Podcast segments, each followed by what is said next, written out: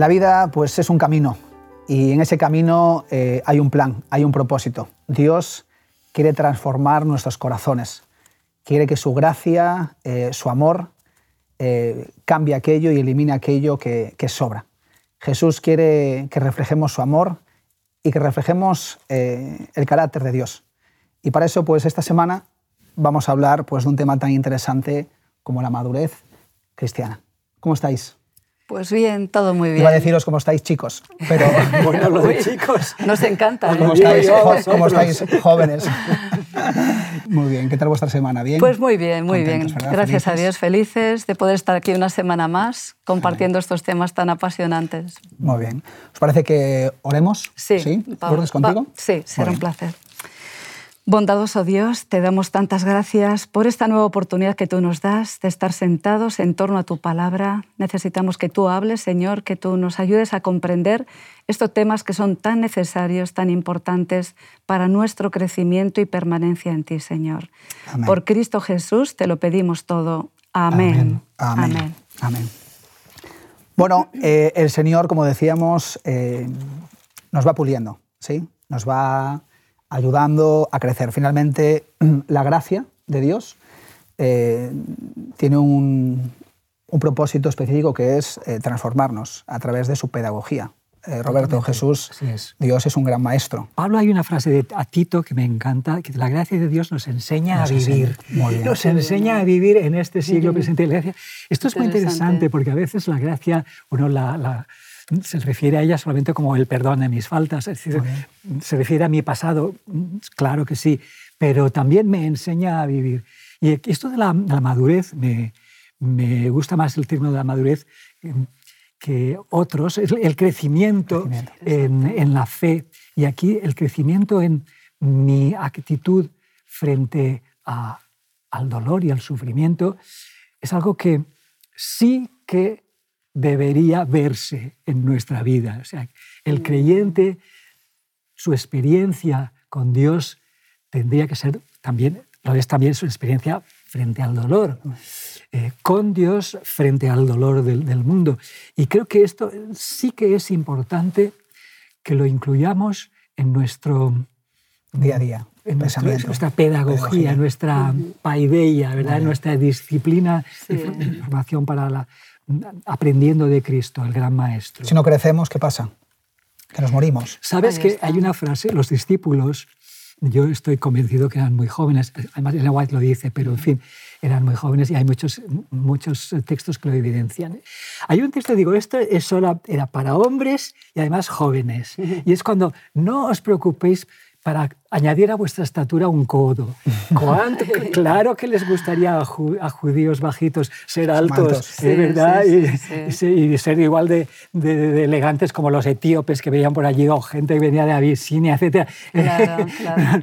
Entonces, estos que que no has crecido, que quisieras haber crecido un poquito más, Juan, que todavía me imagino que era muy joven, pues bueno, no te preocupes que atribulándote no vas a otro Esa, esa idea de ser como niños es, una, es otra, otro tipo de, idea, no para que nosotros estemos siendo como niños siempre, sino que la palabra de Dios nos llama a que la gracia de Dios nos transforme, que nos este ayude a crecer. Este crecimiento de, madurez eh, que, mm. pasa en esta tierra por la tribulación, o por los, Eso es, eso es. Yo cuando hablo con los jóvenes, cuando les doy mis estudios bíblicos, les hablo, justamente hace poquito les hablado de la importancia de la madurez, cómo forma parte de lo que nos va a ayudar a tomar las mejores decisiones. Son temas de los que muchas veces no se habla, ¿no? Y sin embargo son tan imprescindibles para actuar correctamente en cada momento. La madurez no nos lleva a reaccionar, sino actuar de una forma adecuada, ¿no? pensando en las consecuencias que mis decisiones van a tomar. siendo, proactivos, ¿verdad? Exactamente. pero solo te la da la experiencia. Ah, por supuesto. Sí, la experiencia o yo que sé, tener la noción de aprender de los errores de otros. Sí, claro, Yo recuerdo cuando era jovencita, mi hermano me decía, aprende, aprende de esto. Y digo, bueno, yo tuve que darme tortas para aprender, ¿no? Pero qué difícil es escarmentar en cabeza ajena. Sí. Por eso yo creo que en la, en la pedagogía divina por ejemplo, en el Éxodo, aquí ahí vemos muy claro que tienen que aprender. Exacto, exacto. es muy importante eso que acabas de decir. Una cosa es ver, o sea, ser testigo de algo. A mí me decían, estudia, estudia de joven, ¿no? Sí. Y al final yo, yo soy vocación tardía, ¿no? Sí. Pero hasta que no lo interiorizas, hasta que no lo experimentas, hasta que tú no lo sientes en tu propia carne, ¿no? Ahí está, Ahí, ahí está. ahí cambia la cosa. Eso Y, es bueno. y a veces yo le digo a algunos padres, eh, sigue orando, porque la vida a tus hijos, no, a alguna persona le va a llegar, a todo el mundo nos va a llegar la vida. Entonces, Sí, eh, la vida a todos nos llega, en el sentido de que las cosas, las dificultades nos va a llegar y bueno, la- la- la- las experiencias son muy importantes para, Sí, para el crecimiento. Sí. Aquí, aquí antes, Roberto, de, eh, de dejarte a ti, eh, segunda de Pedro 1 nos habla algo muy importante en la madurez eh, del creyente, ¿verdad? Porque a veces dejamos la madurez en la fe. La madurez es fe, pero aquí Pedro nos va a decir, nos va a ir mucho más allá de la fe. Segunda de Pedro capítulo 1, versículo 5 en adelante, dice, por esa razón poner la mayor diligencia en agregar a vuestra fe virtud, a la virtud conocimiento, al conocimiento dominio propio, al dominio propio paciencia, a la paciencia piedad, a la piedad afecto fraternal y al afecto fraternal amor. O sea, es, es, es es. como que, claro, ¿qué sería, ¿qué sería, Roberto, la fe sin honestidad? ¿O qué sería la fe sin virtud, sin conocimiento o sin amor? ¿Qué sería esto? Mira, como educador, me maravilla que quien nos diga esto sea Pedro, que es un Sí, impulsivo. Porque aquí nos da todo un programa sistemático. De crecimiento. Si esto lo dijera Pablo, diría, claro que sí, el intelectual de- de- que ha estudiado en las escuelas rabínicas. Sin embargo, Pedro, que el, el impulsivo, el que a veces el bocazas, tú, ahora nos da un programa paso a paso. ¿Cuánto ha aprendido? Exacto. ¿Quién ha- le ha enseñado esto? Jesús, maestro, paso a paso. el maestro. Sí, sí, sí. Vamos a, vamos a ir a... eh, dice aquí Elena de Guay que el Señor, el Señor, como hablábamos, ¿verdad? que el Señor también nos lleva a ciertos momentos, ciertos lugares para ayudarnos a crecer. Y Él llevó pues, al pueblo de Israel cuando sale de Egipto, lo lleva para probar su lealtad, para que aprendiera. ¿no? Dice ella Exacto. que, bueno, para ver si que hicieran cuentas de su autosuficiencia. ¿vale? Entonces, eh, ahí tenemos en el libro de Éxodo, eh, Lourdes, Sí, sí, si nos sí, podías compartir algunas ideas ahí de algunas lecciones que aprendieron ahí en el momento cuando llegan pues, a, a Refirín, a Mara. Sí, sí. Mira, antes de llegar ahí, justamente cuando salen de Egipto, cuando ya pues están, ya llevan un tiempo recorrido, de repente se encuentran con varios obstáculos. Por un lado, que el ejército egipcio está detrás de ellos, que no asumen que por fin los esclavos salgan libres. Estamos leyendo Y por eh, otro Éxodo, lado, Éxodo 14, Estamos, para, que lo- para que nos puedan seguir, Éxodo Eso es, 14, perdón. en, Éxodo en 14 adelante a y Éxodo del 17. versículo. Eso, es, sí. Entonces, bueno, nos dice eso, ¿no? que cuando Faraón se hubo acercado, los hijos de Israel alzaron sus ojos y que los egipcios venían detrás de ellos. Es decir, se encuentran con la amenaza de que quieren llevarlos de vuelta a la esclavitud. es. Entonces, por un lado esa amenaza, pero es que justamente delante tienen el Mar Rojo y a los lados grandes montañas. O sea, el Señor les lleva un callejón sin salida, un aparente callejón sin salida, ¿no? Entonces, qué interesante que a veces el Señor nos lleva a ciertas situaciones en las que humanamente no hay una, una respuesta. Allí ellos no podían hacer absolutamente nada. Y es cuando el Señor invita, insta a Moisés que por fe tome su vara y avance.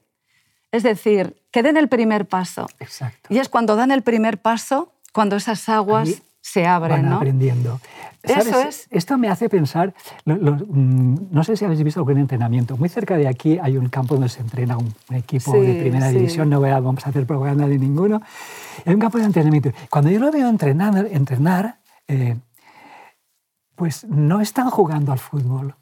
Están haciendo todo un itinerario que no están con la pelota.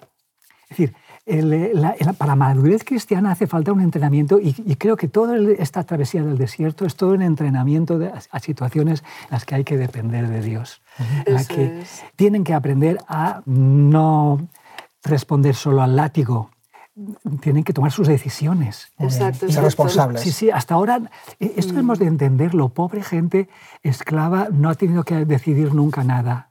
Ahora tiene que aprender a decidir Muy bien. Eso como es. grupo y como personas, a decidir constantemente. Es un poquito la, cuando hablamos de prueba, tentación, tentación y prueba simplemente estás obligado a escoger. Y esto es un poco como deberíamos entender Jesús llevado por el Espíritu al desierto. Es decir, en, la vida en que vas a llevar, tú vas a tener que escoger en cada momento. Exacto. Eso es el, el, desierto. Esto es la, el campo de entrenamiento. O sea que hay más responsabilidad en nosotros que, que de Dios, ¿no? En, muchas Yo cosas. creo que, que, sí. En Dios tenemos la seguridad, de que Él está con nosotros. Pero la, la, responsabilidad de decidir, de decidir, es nuestra. Y eso es lo que tienen que aprender a decidir. Tienen que aprender a asumirlo. Y tanto Israel como Jesús también, porque dice la, la la propia Biblia en, Hebreos, que tuvo que aprender a obedecer a fuerza de sufrir. es. es decir, mm, no estaba acostumbrada a obedecer, sino a ser obedecido. Eso es, eso es. y esto es, es así de duro como parece. Eso es importante también para nuestro ministerio, ¿no, Lourdes? Totalmente. a veces, a veces hermanos de iglesia nos vienen a preguntar qué hago, qué, hago, ¿no? ¿Qué hago? Y, claro, escapamos siempre de decirle lo que tiene que hacer, sino que se puede orientar, pero es hay tanta gente que está buscando siempre, no sé por qué, que, les digan lo que se tiene que hacer. Ese, es uno de los problemas que enfrentamos los pastores en el, en el mundo Voy a hablar del que conozco más, el mundo católico. ¿eh? Vamos a hablar respetando todas las creencias de, todo el mundo. Pero aquí hay una costumbre muy, muy arraigada de tener un director espiritual que me dice lo que tengo que hacer. yo no tengo que decidir, yo creo, yo creo lo que manda la Santa Madre Iglesia. Mm, es decir, e, esa no es la... así uno no madura así no se crece, yo tengo que tomar mis decisiones. Y la Biblia es como un libro, como una, un libro de, texto en el que me dice, tienes que aprender a decidir tú. Y, frente, frente a Mar Rojo, que no le veo salida, pero, pero hay un Dios en el cielo. Es que eso es lo más importante, ¿no? Y sobre todo saber que Dios nos ha trazado una trayectoria, que en su palabra ya nos indica lo que está bien, lo que está mal. Entonces simplemente tenemos que obedecer. Es verdad que no siempre vemos inmediatamente la respuesta a nuestra inquietud, a nuestro problema, pero esperamos en Él porque fue cuando el pueblo de Israel vio esas grandes maravillas, cuando exclamó, grande, grande hecho ha hecho Jehová, ¿no? Eh, y el pueblo temía a Jehová y creyeron, eh, creyeron en él, así como a Moisés. Tenemos allí Tenemos que, ver para creer, qué pena, ¿no? Que tuvieran que ver para creer. Un manantial de agua que está mm, mala. Sí. Eh, bueno, pues si, si esta fuente que hay poca, que es en el desierto, y está mala, ahora tírale ramas. Es decir, eh, ensúciamela más.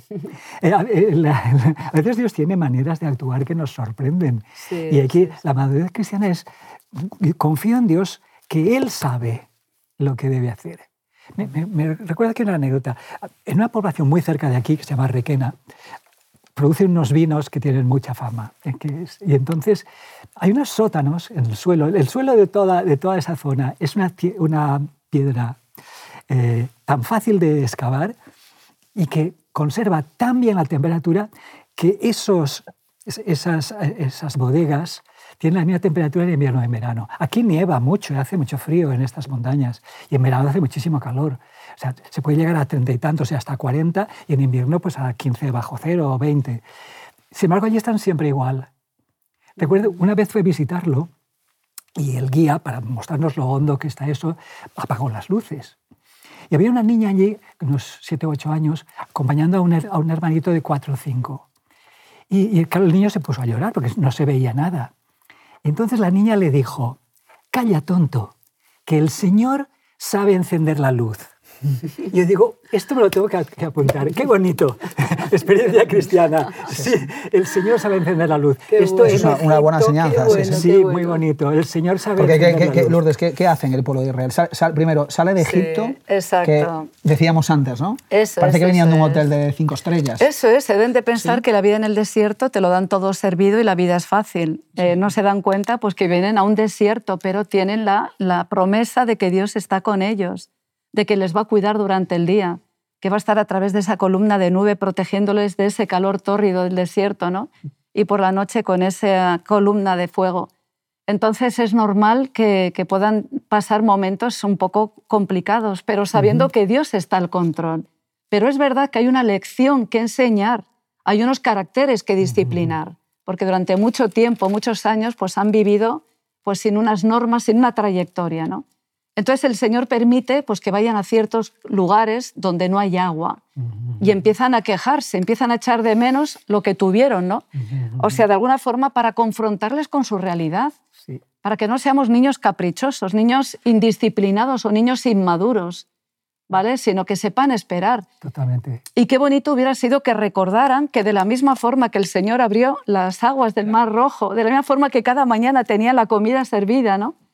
O sea, cómo había suplido cada una de sus necesidades en esos momentos, hubieran ido a Él, hubieran confiado en Él. Qué diferente hubiera sido todo, ¿no? Hubieran evitado ese malestar y ese sentir que se creó lamentablemente. Cuando hablamos de que Dios los prueba, o hablamos de tentación, eh, hablamos de algo que es, importante que lo sepamos, que no es tentación, tentación, es ser tentado simplemente tener la posibilidad de escoger mal.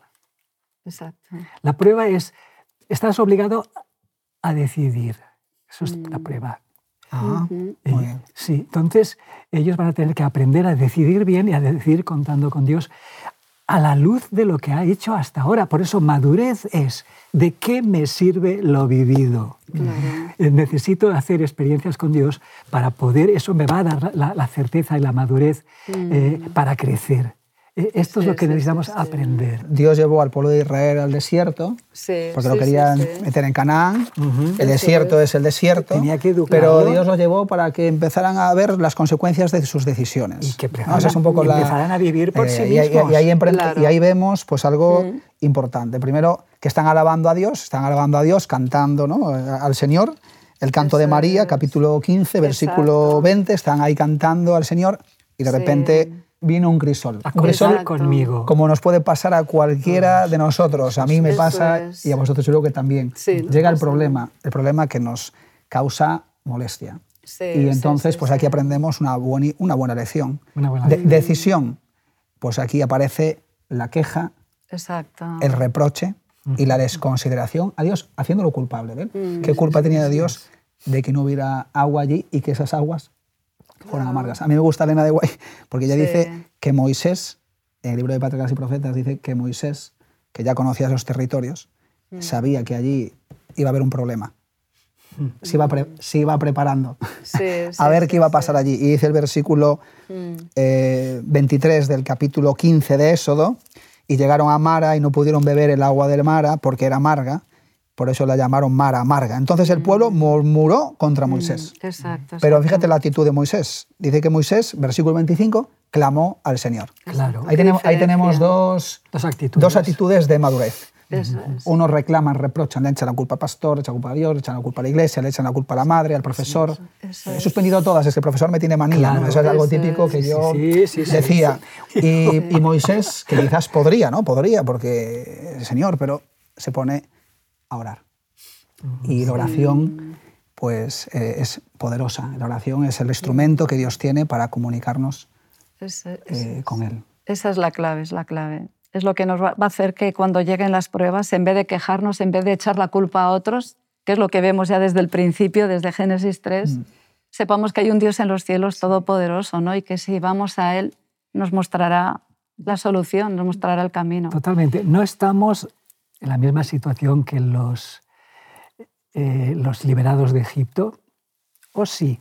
Eh, es interesante que Jesús en el desierto responde solo con textos de esas pruebas. Esas pruebas, muy bien. Solo, es decir, cuidado, que lo que teníais que haber aprendido, eh, y, yo, yo, tengo que ponerlo en práctica, o sea, él, él dice, ante mis pruebas, mis tentaciones, tengo que decidir bien, mejor que ellos. Y voy a decidir a la luz de lo que he vivido con Dios. Y es muy interesante que son todo citas del Deuteronomio. Eh, eh, después me interesa Pedro cuando se dirige, 1 Pedro 1, está escribiendo a gente que sí que está en una situación un poquito parecida al, antiguo Israel, porque son los expatriados de la dispersión. En Ponto, Galacia, Capadocia, mm. Asia, Bitinia, esto son partes especialmente de Turquía. Me interpela mucho esto de los expatriados, afligidos por esas pruebas, porque tengo, mi hijo pequeño mm, trabaja para la ACNUR, para las Naciones Unidas en refugiados. Y estamos viviendo un momento ahora en que cada día hay mil, cientos, digamos, miles de refugiados más. O sea, vivimos en un mundo tan, tan injusto, tan cruel, donde los patriotismos, nacionalismos, el egoísmo, las miles de razones. Muchísimas de estas razones, alguna puede que sea verdadera, todos los muertos y víctimas son, son verdaderos. las razones pueden ser falsas. Eso es verdad. Casi todas son falsas. Los, los, los, muertos. los, muertos. todos reales. Mi hijo cuenta, son cientos, o sea, son millones las personas que hay hoy refugiados, porque hay países que, eh, o sea, que hay, a veces es una sola persona no sé si puedo decirlo así, porque si no hubiera apoyo no lo harían, pero qué, qué, maldad humana, ¿verdad?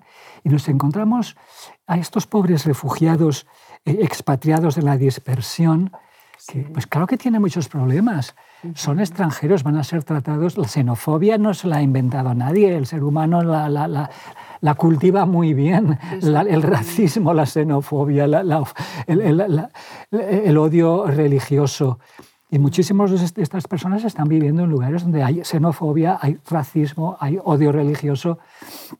Y, y, nosotros, todo el creyente, estamos también en una situación parecida, porque también estamos en el mundo. Ahora estamos viviendo en esta propia región, eh, estamos viendo discriminación por causa de la religión a nuestros candidatos médicos. ¿eh?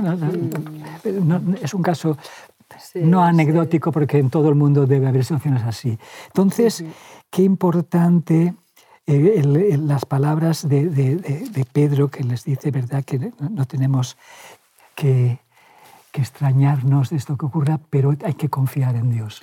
Por eso, por eso que, el planteamiento aquí es eh, o me quejo de todo el mundo que está todo mal, porque eso ya sabemos que es así. Hay, aquí una cita, Roberto, en, tu libro, eh, Frente al Dolor, que es, un, bueno, es una, una obra extraordinaria. ¿no? Hablaba con una amiga el otro día, me decía que se lo regalé, me decía que le estaba ayudando muchísimo. ¿no? Eh, no me acuerdo en qué página hasta aquí ahora, porque me acabo de acordar, que tú dices, el mal existe, ¿no? y, todos nos potenciamos en el mal, pero también podemos preguntarnos que el bien también existe. Claro, claro. ¿Sí? entonces aquí vemos, por ejemplo, la figura de Moisés o vemos a Jesús en el desierto. Eh, en un mundo donde casi todo el mundo se queja de todo, Moisés se pone a orar por su pueblo.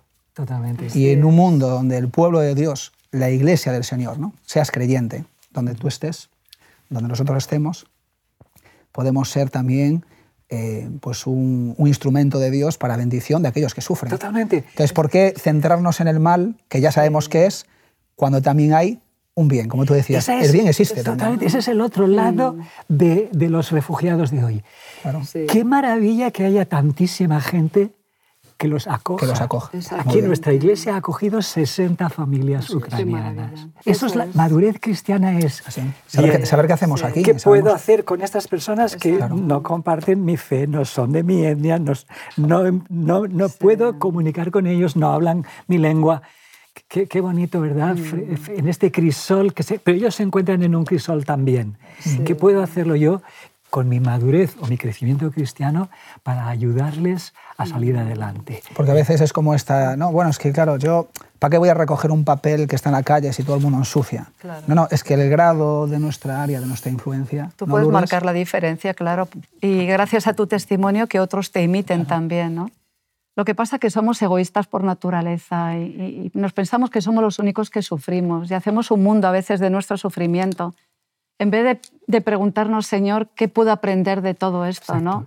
O pensar en que hay otros que sufren más que tú. De hecho, hoy en día hay muchos psicólogos, sobre todo psicólogos cristianos, que cuando vienen las personas con sus problemas, pues uno de los tratamientos es que busque la manera de ayudar a otros, ¿sabes? Es. decir, cuando tú te olvidas de tu propio problema eh, y ves que hay otros que tienen problemas que realmente son mucho mayores, hace que minimices tu realidad. Y en el mundo cristiano pues ocurre lo mismo. El crecimiento cristiano, las pruebas, el crisol, tendría que ayudarnos a madurar. El otro día hablaba mm. en una, con una, un vendedor en el mercado, en un puesto de fruta. Y estábamos hablando de las, de, una, de las clientas que era muy, difícil de aguantar. Pobrecito el, vendedor. Era un crisol. Sí, el pobrecito vendedor que era, que creyente, que era gitano, pobrecito, además que recibió insultos y todo. Oh. Madre Entonces me, le digo, digo, ¿qué, ¿qué voy a decirle a este pobre chico? Le digo, mira, lo siento mucho, digo, no, lo que te han dicho no es cierto, o sea, yo, yo te apoyo, eres, tienes mucha paciencia. Le decía, digo, mira, tienes que comprender que las personas somos como las frutas que él vendía.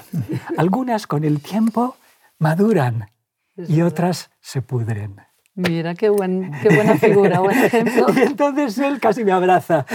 No me extraña, no me extraña. Dice, así, es. así que tú tranquilo, ¿eh? Sí, mira qué bonita esta cita relacionada. Muy bien, vamos, eh, vamos terminando. Sí, mira, dice, el deseo de toda la gente es página 102, dice, muchas veces al encontrarnos en situaciones penosas, dudamos de que el Espíritu de Dios nos haya estado guiando, pero fue la conducción del Espíritu la que llevó a Jesús al desierto para ser tentado por Satanás.